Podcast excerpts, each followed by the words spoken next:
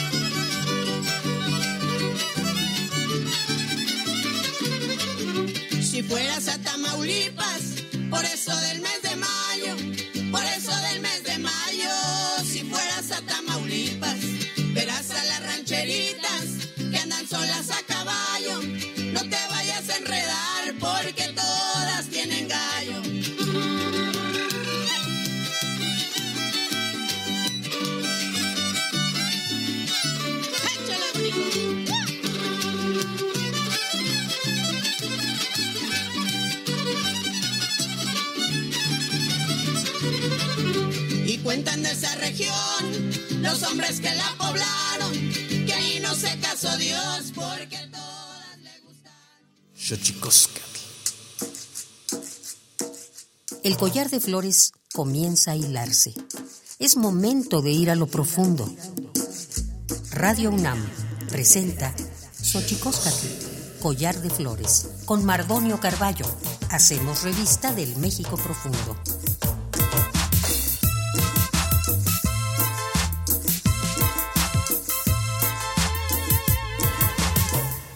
Queritztoquen tatamen guananame ichpocame, telpocame, siguapilme, oquichpilme, guannochi, tlentichcaquin, pannihuas, cateposlastoli, tlenigüe, tlamachtiancali, tocan, eh, Universidad Nacional Autónoma de México, Tojuan, Teyolpaquin, Pampanama, Tizaninlosen, Iguan Ome, Tosigua, Huampoyoan, Tlentechpachaloan, Panisho, Chicoscat, eh, Se, Ome, Sigua, Huampoyoan, Panni, eh, Tonan, Tonal. Hola, ¿qué tal, señoras y señores, niños, niñas, jóvenes y jóvenes y todos y todas aquellas que nos escuchan aquí en este maravilloso invento que es la radio, la radio de la Universidad Nacional Autónoma de México. Nosotros muy felices de encontrarles, de escucharnos por aquí una vez más. Eh, vamos a platicar hoy con dos grandes amigas, dos grandes amigas que se dedican a las artes en, en distintas fases, pero que queremos hablar con ellas con respecto de este Día de las Madres, qué es ser mamá y ser artista, a qué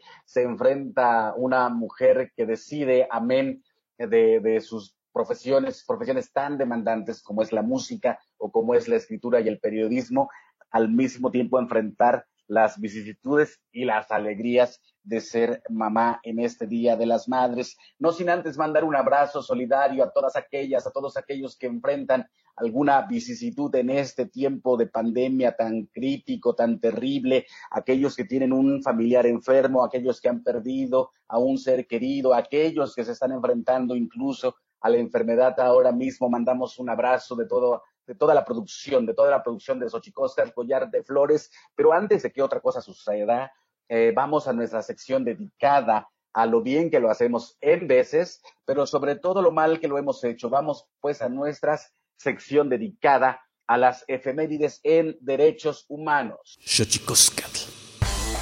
Tonalámatl o la ignota efeméride.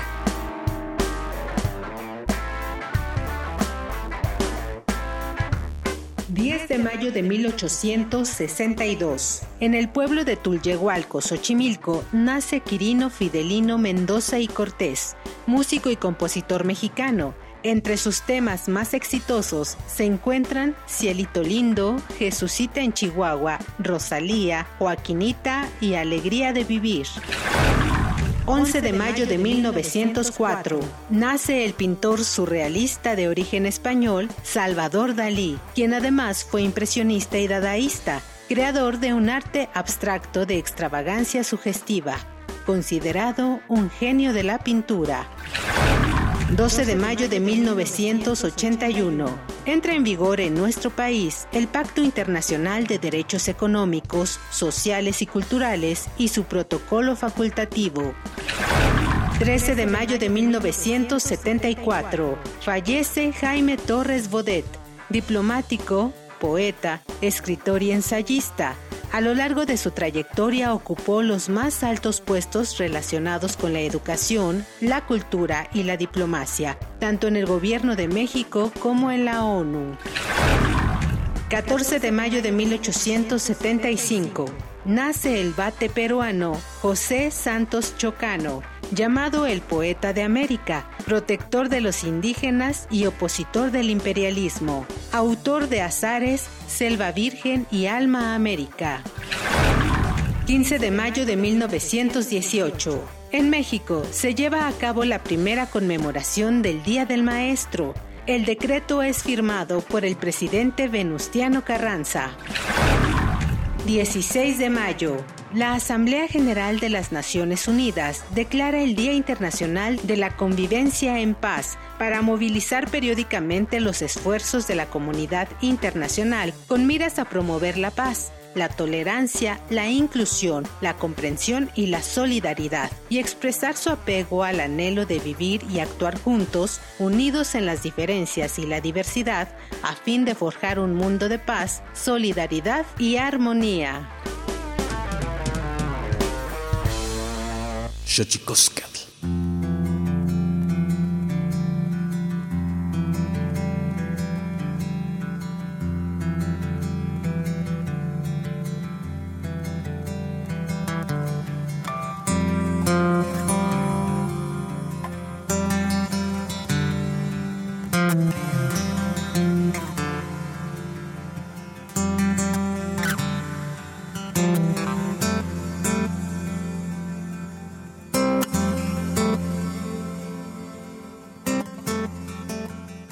Y seguimos eh, eh, en Xochicosca, el collar de flores, y como ya le adelantábamos, estamos aquí eh, con dos eh, personalidades que, nos encantan, dos mujeres luchonas, trabajadoras, talentosas.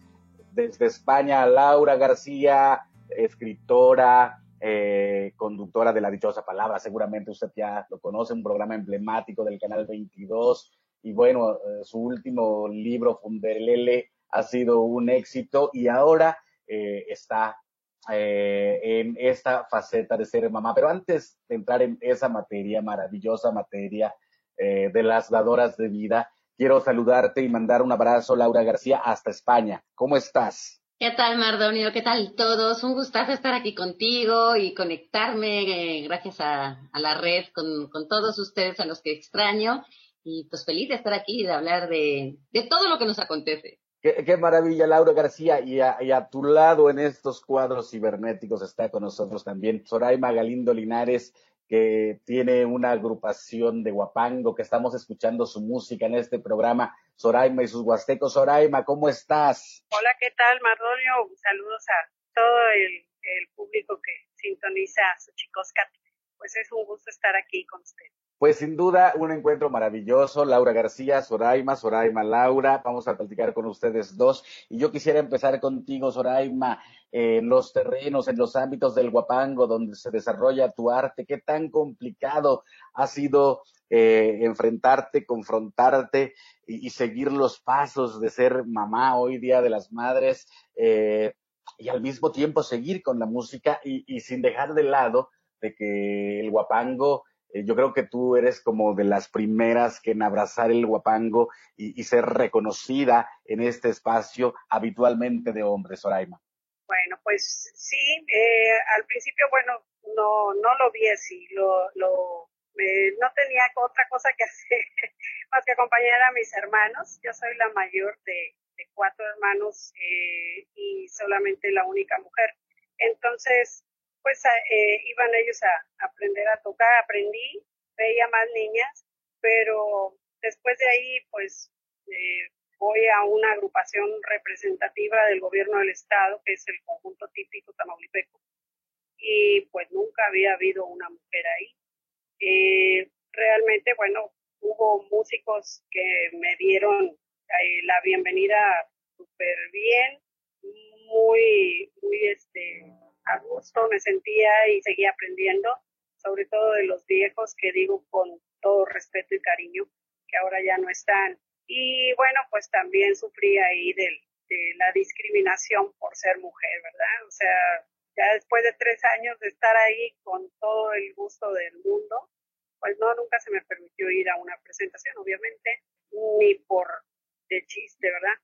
Y bueno, pues eh, es una agrupación que tiene más de 60 años, pero bueno, eh, de ahí eh, salí y pues formé mi trío y pues sí, en el 95 pues fue de los primeros tríos, realmente nada más había escuchado el trío de las, de las flores de la Huasteca, de San Joaquín Querétaro, que son dos hermanas maravillosas con su señor padre.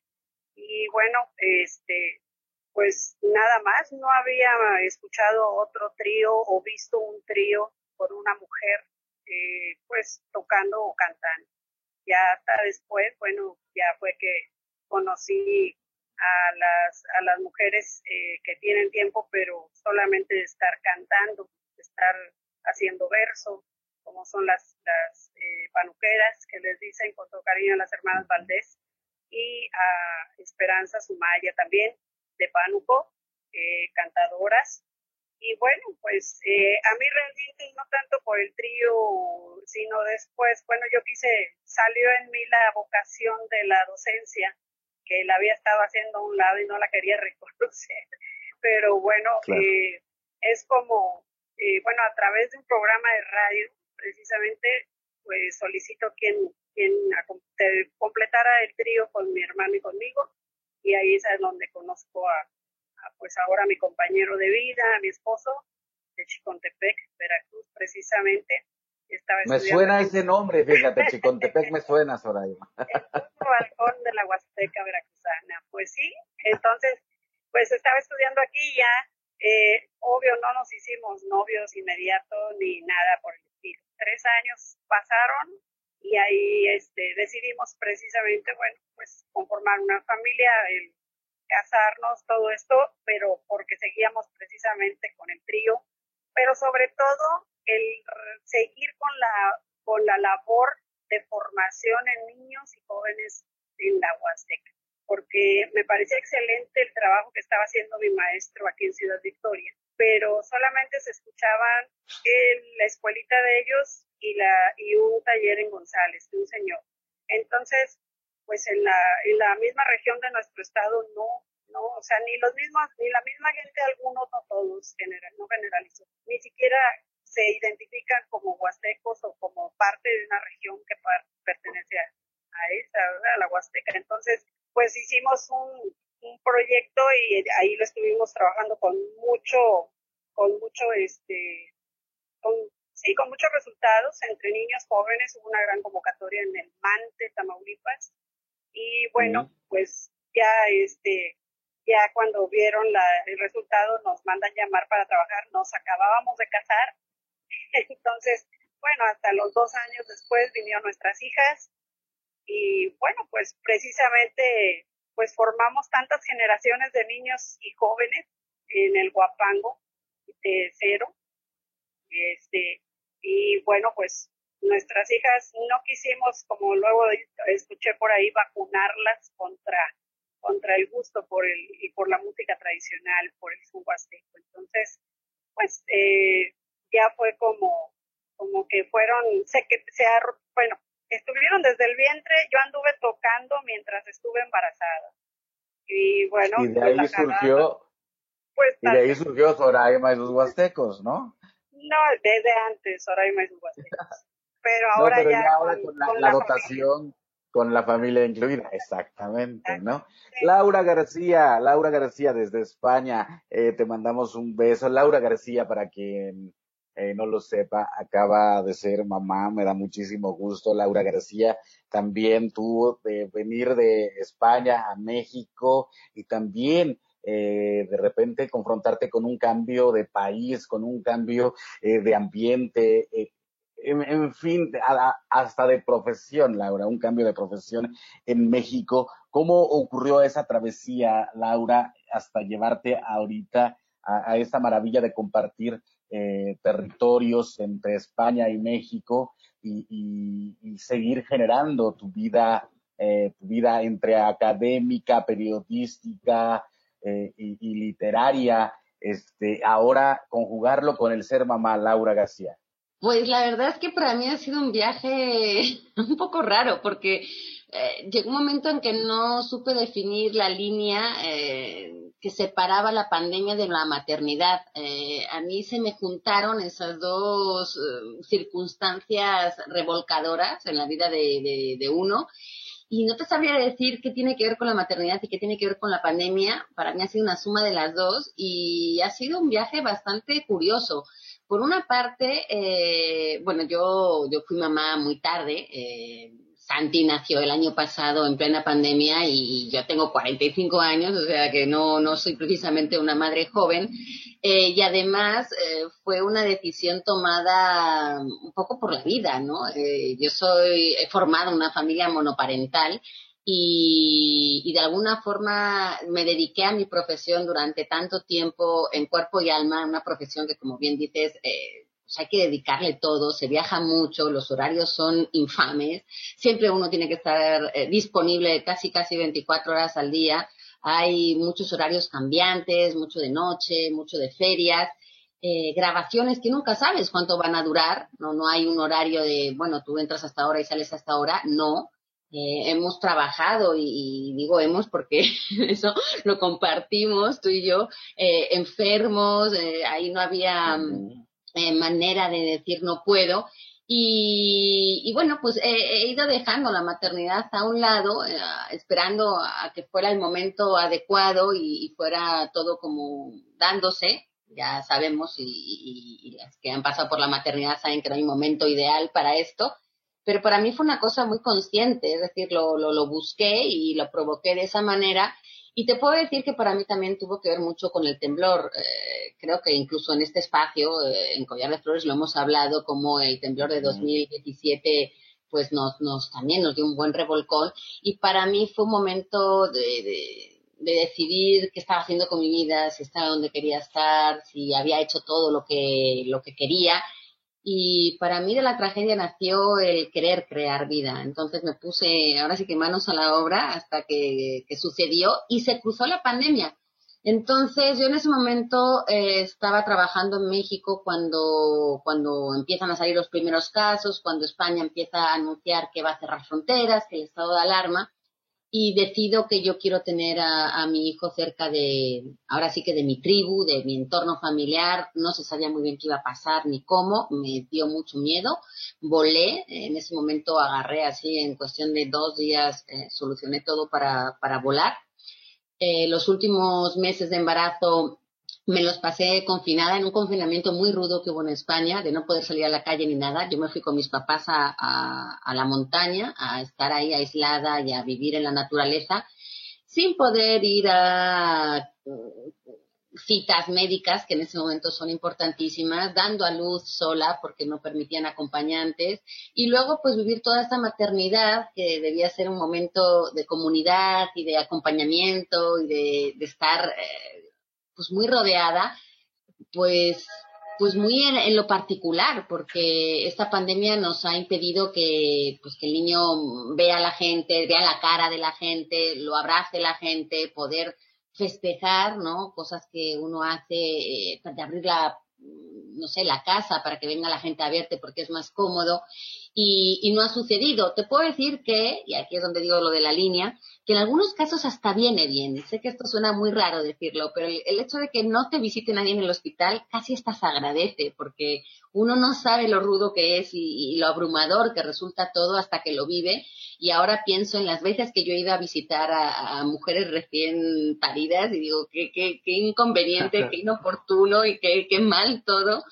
Eh, y, y, lo necesario que también es la compañía y la ayuda, ¿no? Entonces, bueno, pues yo soy una privilegiada porque he podido quedarme en casa, porque he podido trabajar a distancia, la dichosa palabra el año pasado pues fue eh, online prácticamente todo el año y yo la pude hacer desde España, sí en horarios eh, pues muy desafortunados, pero ¿qué más daba si yo de todas maneras tenía un horarios mexicanos, ¿no?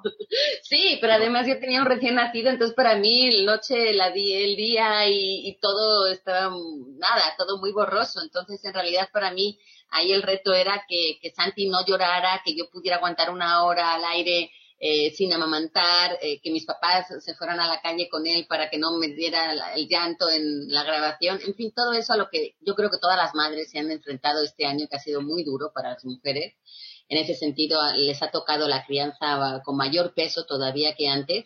Y bueno, pues a mí sí me ha bajado mucho el trabajo, definitivamente, porque, porque yo vivía de, de, las ferias del libro y de poder ir a presentaciones y demás, cosa que ahora mismo está totalmente parado pero también me ha permitido asistir a ferias eh, virtuales que de otra manera igual no hubiera podido ir, ¿no? Porque viajar con un niño tan pequeño, igual yo sí esperaba que el primer año fuera un poco de paréntesis. Así que se ha mezclado un poco todo. No te puedo decir que haya sido ni bueno ni malo. Han sido mis circunstancias. No me quejo. Santi está estupendo. Yo he podido pasar mucho tiempo con él. Ha sido agotador, sí, porque ahora me planteo eh, qué voy a hacer cuando, cuando ya empiece todo en, en, una, en un ritmo normal y pues, si no hay guarderías y, y, si me da miedo meter a gente en casa, etcétera.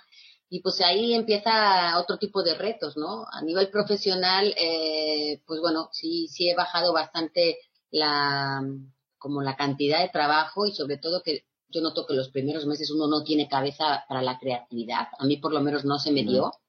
Pero además la pandemia también nos bloqueó a mucha gente, a mucha gente le permitió hacer muchas cosas porque tenía mucho tiempo libre, pero a, otros, entre los que me incluyo, nos bloqueó de una manera en la que estábamos muy pasmados de todo lo que estaba pasando, de, la angustia, del miedo y, de cómo nos sobrepasaba toda esta ficción que se volvió realidad y a mí me bloqueó. Entonces no sé hasta qué punto eh, hubiera podido hacer más cosas si no hubiera tenido un bebé y no sé hasta qué punto hubiera podido hacer más cosas si no hubiera habido pandemia. Entonces, para mí fue una circunstancia doble y que no sé muy bien separar. Pues estamos aquí en Xochicosca, el collar de flores, platicando con Laura García y con Soraima, eh, Galindo de Soraima y sus huastecos, platicando eh, de, de las vicisitudes de ser madre, de dedicarte a los terrenos eh, del arte en sus distintos géneros. Pero vamos, vamos a nuestra sección dedicada a develar los secretos de los idiomas, porque los idiomas tienen sus secretos. Tlachtolcuepa. El Instituto Nacional de Lenguas Indígenas presenta Tlachtolcuepa, o la palabra de la semana.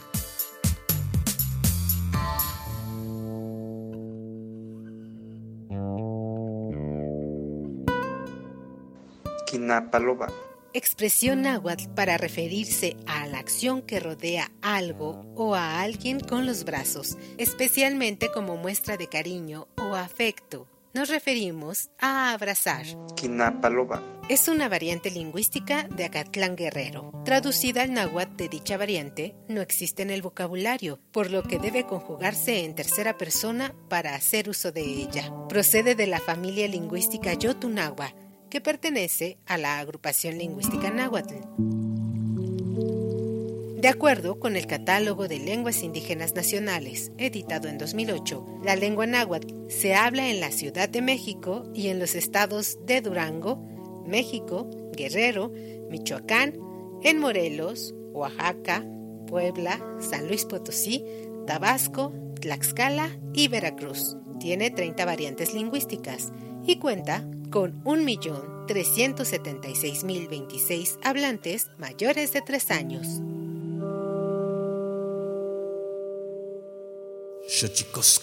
Pluriversos PUIC, un mundo culturalmente diverso. Espacio en colaboración con el Programa Universitario de Estudios de la Diversidad Cultural y la Interculturalidad. Es una forma de poder difundir, compartir con diversas poblaciones nuestra palabra, nuestro sentir, nuestro pensar, nuestra filosofía, nuestra ciencia. Adriana López es una poeta consolidada en el mundo de la literatura indígena de México. Hablante del maya celtal, es originaria de la comunidad Chalán del Carmen en el municipio de Ocosingo, Chiapas, lugar que la vio crecer y en donde aprendió la lengua directamente de sus abuelos. Además de ser parte del mundo de las letras en lenguas indígenas, es antropóloga y trabaja como maestra de la Universidad Intercultural de Chiapas. También ha sido becaria del programa Jóvenes Creadores del Fondo Nacional para la Cultura y las Artes. ¿Qué marcó a Adriana López para comenzar a escribir poesía en su lengua materna? Así lo cuenta. Pues prácticamente el dar a conocer la riqueza de mi cultura. Realmente la escritura pues llegó a mis manos, lo podría decir así, eh, desde que yo estaba en la secundaria. ¿Por qué? En las comunidades es difícil llegar a nuestras manos un libro. Y bueno, al estar revisando los textos, pues me encuentro con el poema de Sor Juana Inés de la Cruz, el poema de Hombres Necios. Me gustó sobre todo las rimas. dije, bueno, esto se podrá hacer desde mi lengua. Y sí, en efecto, empecé a escribir. Yo empecé a escribir en español, pero posteriormente fui en la búsqueda de los libros escritos en, en la lengua celtal no sabía si existía una gramática. Eh, sí me llevó muchos años, no tuve ningún maestro en el proceso, lo hice yo sola. Empecé a leer desde mi lengua. Celali fue una de las grandes instituciones que me forma en el ámbito de la literatura ya de manera formal. En el haber literario de la poeta celtal Adriana López se encuentran obras como Palabras tejidas, La luna ardiente e Hilos, que forma parte de la colección La Ceibita de la revista Tierra Adentro. De igual forma, tradujo la lengua maya celtal el poemario de Rosario Castellanos El rescate del mundo, entre otras colaboraciones. Uno de sus últimos trabajos se asocia con la temática de la partería, pues su abuela paterna era médica tradicional y la abuela materna es partera, una composición en honor a estas dos mujeres que señala Adriana López como sus pilares para trascender en este mundo como mujer celtal. Yuilal Mac Becajón, Hun. Tastohol me. Chavinik yavilala. Kahta bit bonel jot antas lumilal. Tesvax ihir tsunub yut yalaltak. Fui parto en Mesmac. 1. Bajo la tierra de mi madre de 27 años comenzó a latir la sexta semilla de su linaje. Desde el mes 9, que no es septiembre, se abrazó a su tierra con todas sus raíces, brotó su tallo, las primeras hojas, expandieron sus ramas y germinó la vida durante catorce lunas de veinte días.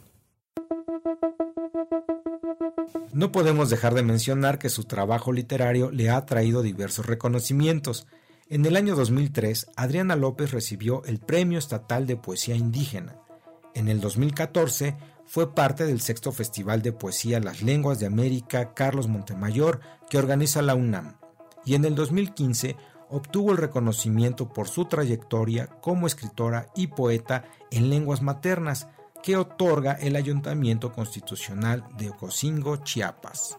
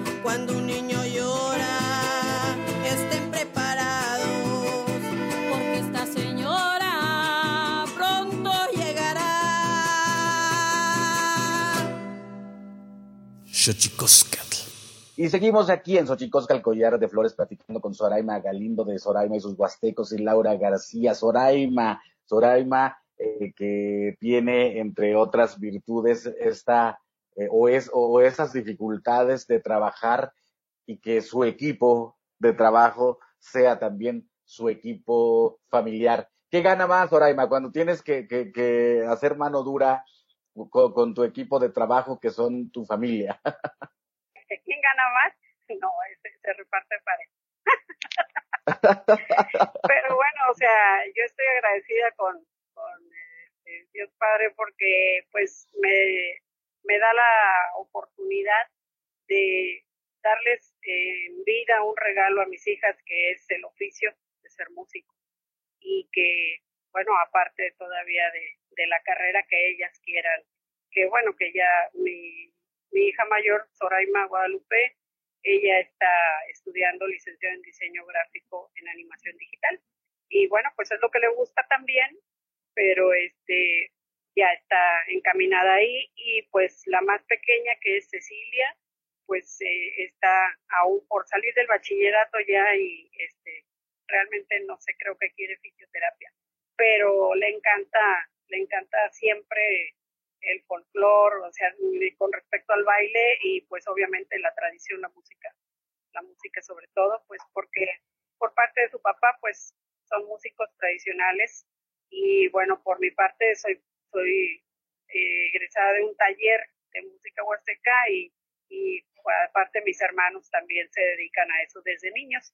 Entonces, pues no tuvieron para dónde hacerse.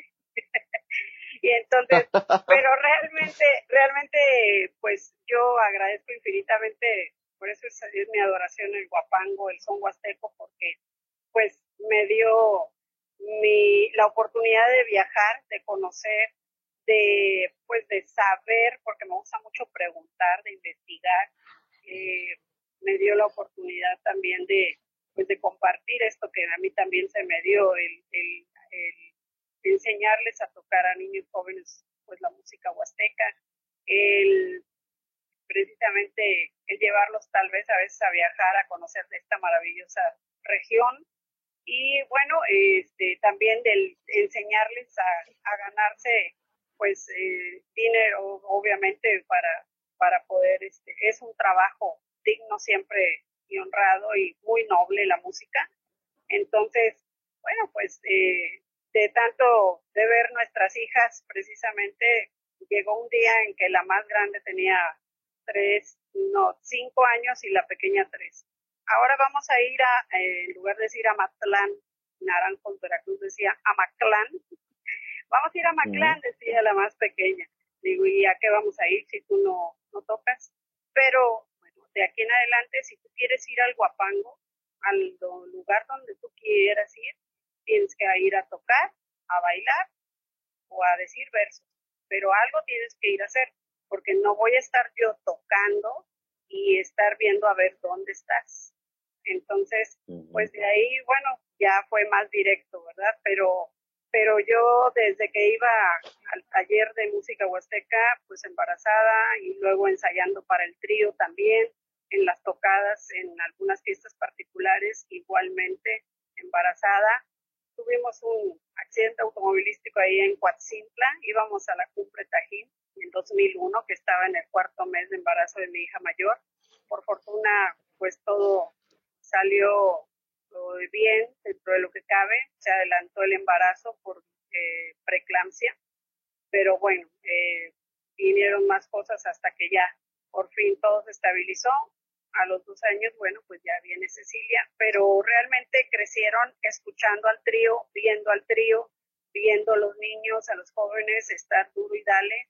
que se sorprendía la gente porque, pues, a donde yo fuera a tocar, si estaban ahí en el portabebé, ahí estaban dormidas mis hijas, o estaban ahí jugando o tomando su biberón, o estaban muy quietas, escuchándonos, viéndonos cómo estábamos tocando.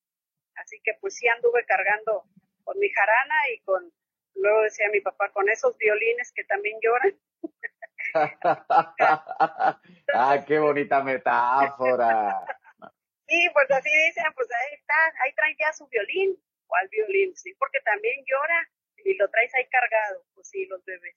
Entonces, pues bueno, eh, así es como, como pues mis hijas se, se fueron adentrando a esto, o sea, al ver que todos los días, bien dicen que el ejemplo es una orden silenciosa, entonces, y otra que el niño, el niño vive, no, aprende lo que vive. Entonces, pues realmente, pues qué bueno, me da gusto que ellos de algún modo, bueno, ya querían andar en el ambiente, querían andar para allá y para acá, conociendo lugares, viajando. Entonces es así como se les puso cierta condición y pues obviamente no pensamos que dijeran sí o, pensamos que a lo mejor iban a decir me quedo con mi abuelita o algún lado, ¿no? Este, pero no, dijeron que sí, aprendieron y bueno, pues desde, desde chicas ahí están, ya la más grande 19 y la más chica 17 años y bueno, formaron un trío también porque dije, bueno, si formamos tantos tríos con niños, con jóvenes, ¿por qué no iba a hacerlo con nuestra propia sangre? Entonces, pues aquí les dedicamos precisamente, pues ya no estamos en el mante como con el taller que teníamos, pero sí aquí en casa seguíamos, seguíamos y ensayando y ensayando y, y hablando con ellas, platicando, entonces, pues bueno, este, ahora pues, y, desde niñas pues aprendieron también y a, a ganar su dinero. Y bueno, pues realmente aprenden también hasta ahorrar, a, a planificar y pues me da mucho gusto que, por ejemplo, mis hermanos luego le hablan a la más chica que se vaya a tocar con ellos, que tienen alguna tocada de tres, cuatro horas y ella va y les mm. acompaña y se da. Entonces, pues, pues, es así como ha sido el, el incluirlas y pues lo más bonito, por eso digo es un regalo divino, el que mi familia pues nos podamos ganar precisamente pues parte del sustento de esta familia tocando, trabajando en familia. Y más con lo que nos gusta, que es el guapa. Qué maravilla, pues estamos aquí en Xochicosca, el collar de flores, platicando con Soraima Galindo de Soraima y sus huastecos. Hemos escuchado hasta ahora el sacamandú y la bruja de la huasteca. Y hablando de violines que lloran, Laura García, eh, ya hablabas hace rato de la complejidad del trabajo que hacemos, que siempre demanda horas y horas y estar un poco al pendiente de los llamados, eh, en fin, de muchas otras cosas. Y de repente tienes a Santi y ahora irrumpiendo en, tu vida e incluso apoderándose de ella, eh, Laura García. ¿Cuál, cuál eh, qué, qué, rescatarías de este mundo nuevo para ti, del cual asumiste, como ya lo decías, después del sismo, generar vida? ¿Cómo, ¿Cómo, te sientes ahora? ¿Qué, ¿Qué ha cambiado, Laura García, en tu vida profunda? Pues es, es, es muy curioso porque hay una especie de invasión, así de, eh, no sé, es abrumador por una parte, ¿no? El pensar que hay una persona que depende de ti 24 horas, pero lo, lo fascinante también de, de pues, un bebé, de un niño, de la vida, es que todo va evolucionando, es decir, eh, lo que eh, es bueno y aterrador al mismo tiempo, porque cuando uno parece haber logrado ya algo, una rutina, ah, esto ya lo dominé, ah, ya sé qué hacer con esto, de repente el bebé cambia y encuentra otro reto nuevo, ¿no? Que a la vez te obliga a ti a meterte en otra, eh, pues en otra dinámica y buscar nuevas soluciones. eso es fascinante por un lado, y aterrador por el otro. Es fascinante en el sentido de que si lo estás pasando mal, es decir, Santi lloró creo que cuatro meses seguidos al nacer y entonces dije, bueno, en algún momento dejará de llorar, no pasa nada y de repente un día dejó de llorar. Y eso, pues dices, ay, qué bonito, ¿no? Que todas las etapas tienen un principio y un final y entonces si estás sufriendo con una de no duermo, bueno, pues que sepas que llega un día en que vas a empezar a dormir un poquito más, no pasa nada. Eh, y por otro lado, también el paso del tiempo que es tan veloz que, que sientes que se te va. Entonces, yo que tardé tanto en, en, ser mamá, creo que eh, laboralmente y profesionalmente he conseguido también ya una trayectoria, una carrera que me permite ahora también un poco desaparecer una temporada, un año, que te digo que además fue el pandémico, entonces todos desaparecimos de alguna forma, y que no pase gran cosa. Eh, soy consciente de que las cosas van a cambiar, no me importa, es parte de lo que yo quiero hacer también, eh, que, que cambien los ritmos, que se abran nuevos caminos, eh, ahora hay una prioridad que para mí es mucho más importante. Uno, cuando no eres mamá, todo el mundo te cuenta todo lo malo que, que viene, ¿no? Con la, con la maternidad. Pero creo que nadie te cuenta lo bueno porque es indescriptible. Es decir, fíjate, a poner un ejemplo. Tú sabes que yo soy muy pambolera y que me encanta el fútbol. Ah, y, y juega de repente la Champions en Madrid y Santi pues está en su momento de bañarse, de cenar y de irse a la cama y es como de, me da igual quien vaya ganando, me da igual quien haya metido gol en este momento. Eh, Wow, para la gente que nos está escuchando, para la gente que nos está escuchando en Xochicosca, he de decir que efectivamente eso debe ser un sacrificio, ¿eh, Laura? No es un sacrificio, ¿ves? Por eso te digo que no se vive como un sacrificio, se vive como eh, me estaba perdiendo de vivir esto, que, que es increíble, y es que mi hijo de repente hoy hizo algo nuevo y todos los días hace algo nuevo Wow. Y que tengo la posibilidad de yo enseñarle algo y hacerlo reír, de repente te conviertes en un- una superheroína que, que no sabías que, que podías Wow. tener esa capacidad de decir, por ejemplo, esta semana que he empezado a bailar, yo, yo me sentía tan orgullosa de decir, ay, mi hijo es bailarín, qué maravilla, me encanta. Entonces, también viene con la responsabilidad de, ay, entonces quiero poner música y, y te, te exiges mucho porque sientes que lo tienes Wow. que hacer todo, que quieres ser la mejor mamá y darle las mejores eh, herramientas y los mejores cursos, quieres leer. Yo que además pues, soy una lectora eh, y amante de las palabras, pues quise en su momento eh, informarme muchísimo y leer eh, libros que tuvieran que ver con la crianza, pero también con novelas y cuestiones de maternidad y de todas las maternidades. Y luego te das cuenta de que no te da tiempo, que exigirte eso eh, también es un boleto a la ansiedad, al estrés y al sufrimiento que no tiene sentido. Que lo importante es que él te mire y sonría. Y entonces, eh, fíjate, al principio eh, la mamá es la que lo calma, ¿no? Ya sea por la, la lactancia o ya sea porque eh, en ti encuentra ese apego y ese, esa calma. Y eso puede, puede mm, agobiar mucho porque entonces sientes que tienes que estar siempre ahí cuando, cuando él llora, cuando eh, lo, lo pasa mal, cuando necesita esa calma y entonces eso puede agobiar.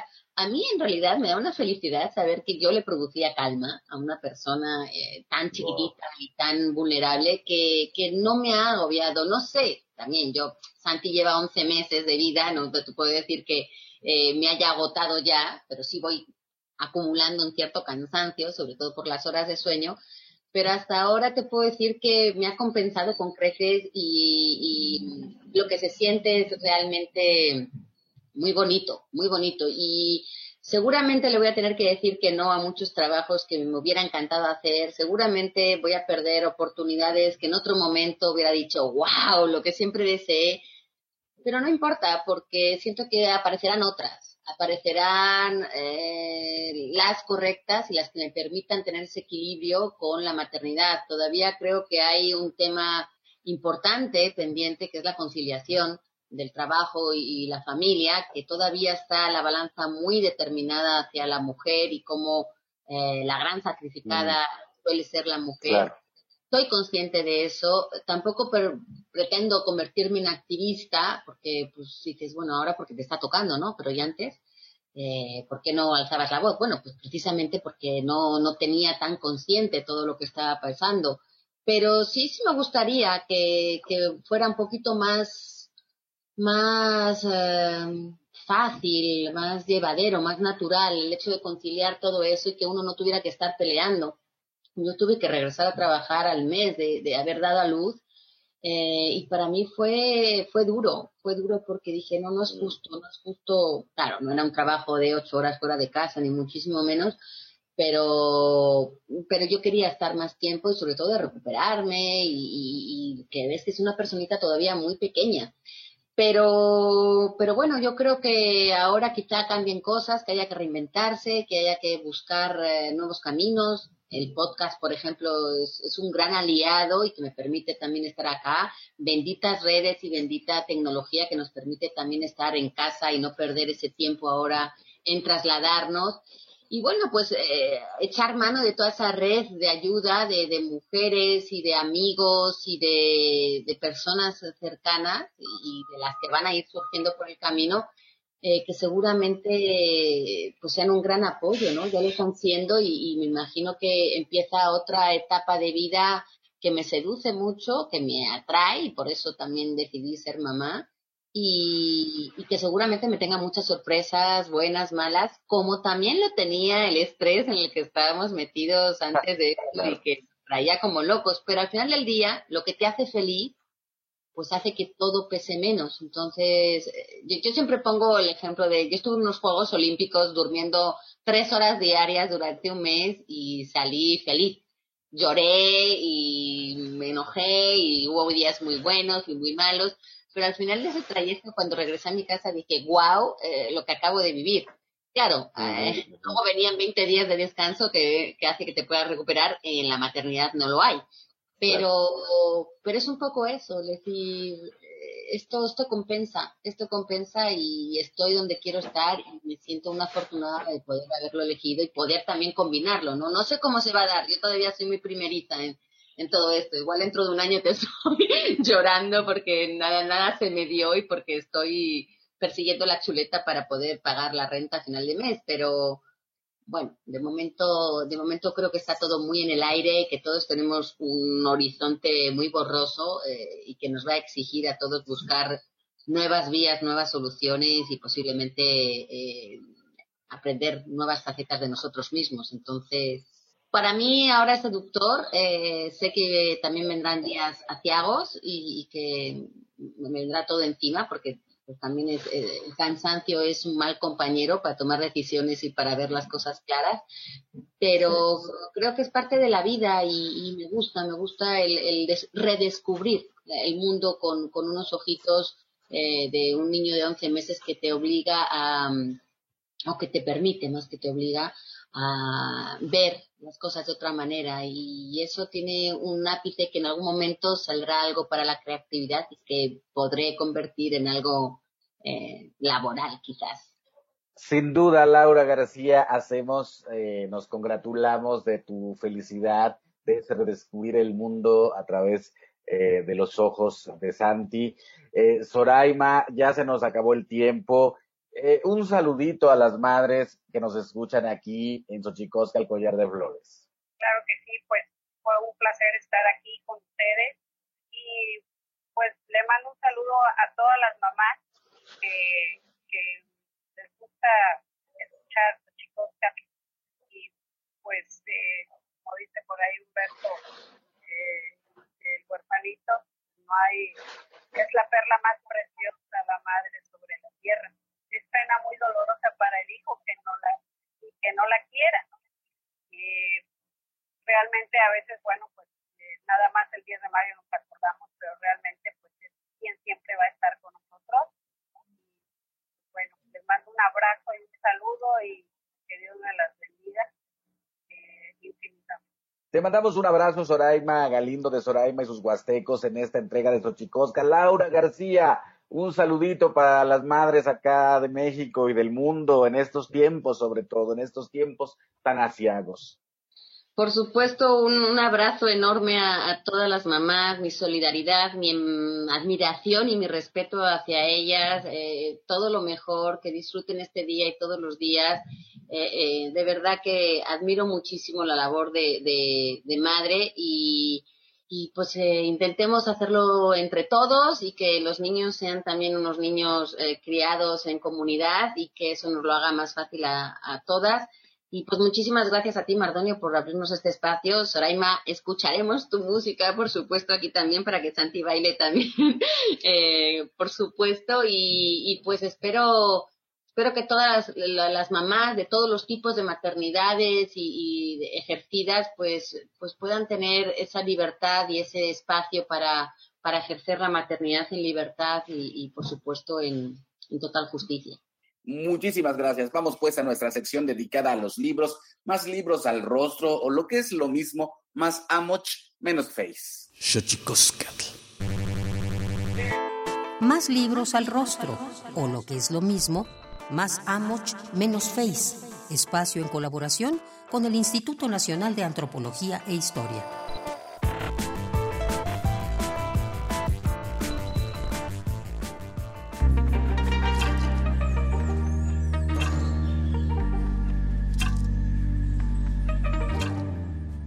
La institución conocida con el nombre de sistema de cargos se presenta bajo la forma de dos jerarquías simultáneas que operan en distintos ámbitos, uno de los cuales se extiende sobre las formas de gobierno tradicional y otro sobre los espacios de reproducción simbólica que hacen posible la actividad ceremonial. Al analizar las múltiples connotaciones que los guaves conceden a la palabra ombas, una de las categorías que sostienen tanto a la jerarquía civil como al sistema ceremonial, el libro El cuerpo de la nube, jerarquía y simbolismo ritual en la cosmovisión de un pueblo guave, de Saúl Millán, nos presenta un panorama detallado del sistema de cargos de San Mateo del Mar, cuyas jerarquías incorporan a las antiguas figuras de la mitología local que se conocen con el nombre de neombazoico cuerpo de la nube. Si la vía de los cargos se presenta para los guaves como la forma privilegiada de retorno al origen, es sólo en la medida en que estos movimientos restablecen una concordancia inicial que era común en el pasado mitológico, cuando los guaves eran aún gente de costumbre. Te invitamos a leer El cuerpo de la nube, jerarquía y simbolismo ritual en la cosmovisión de un pueblo guave escrito por Saúl Millán. Está a la venta en formato impreso en la página difusión.ina.gov.mx y en formato digital a través de Amazon, iBooks, Kobo y Playbooks.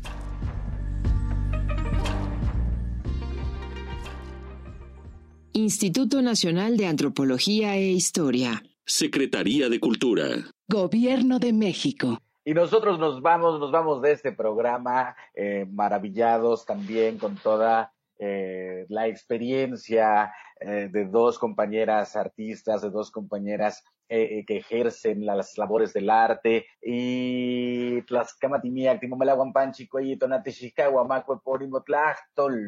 Esto fue Xochicóscatl, Collar de Flores, con Mardonio Carballo.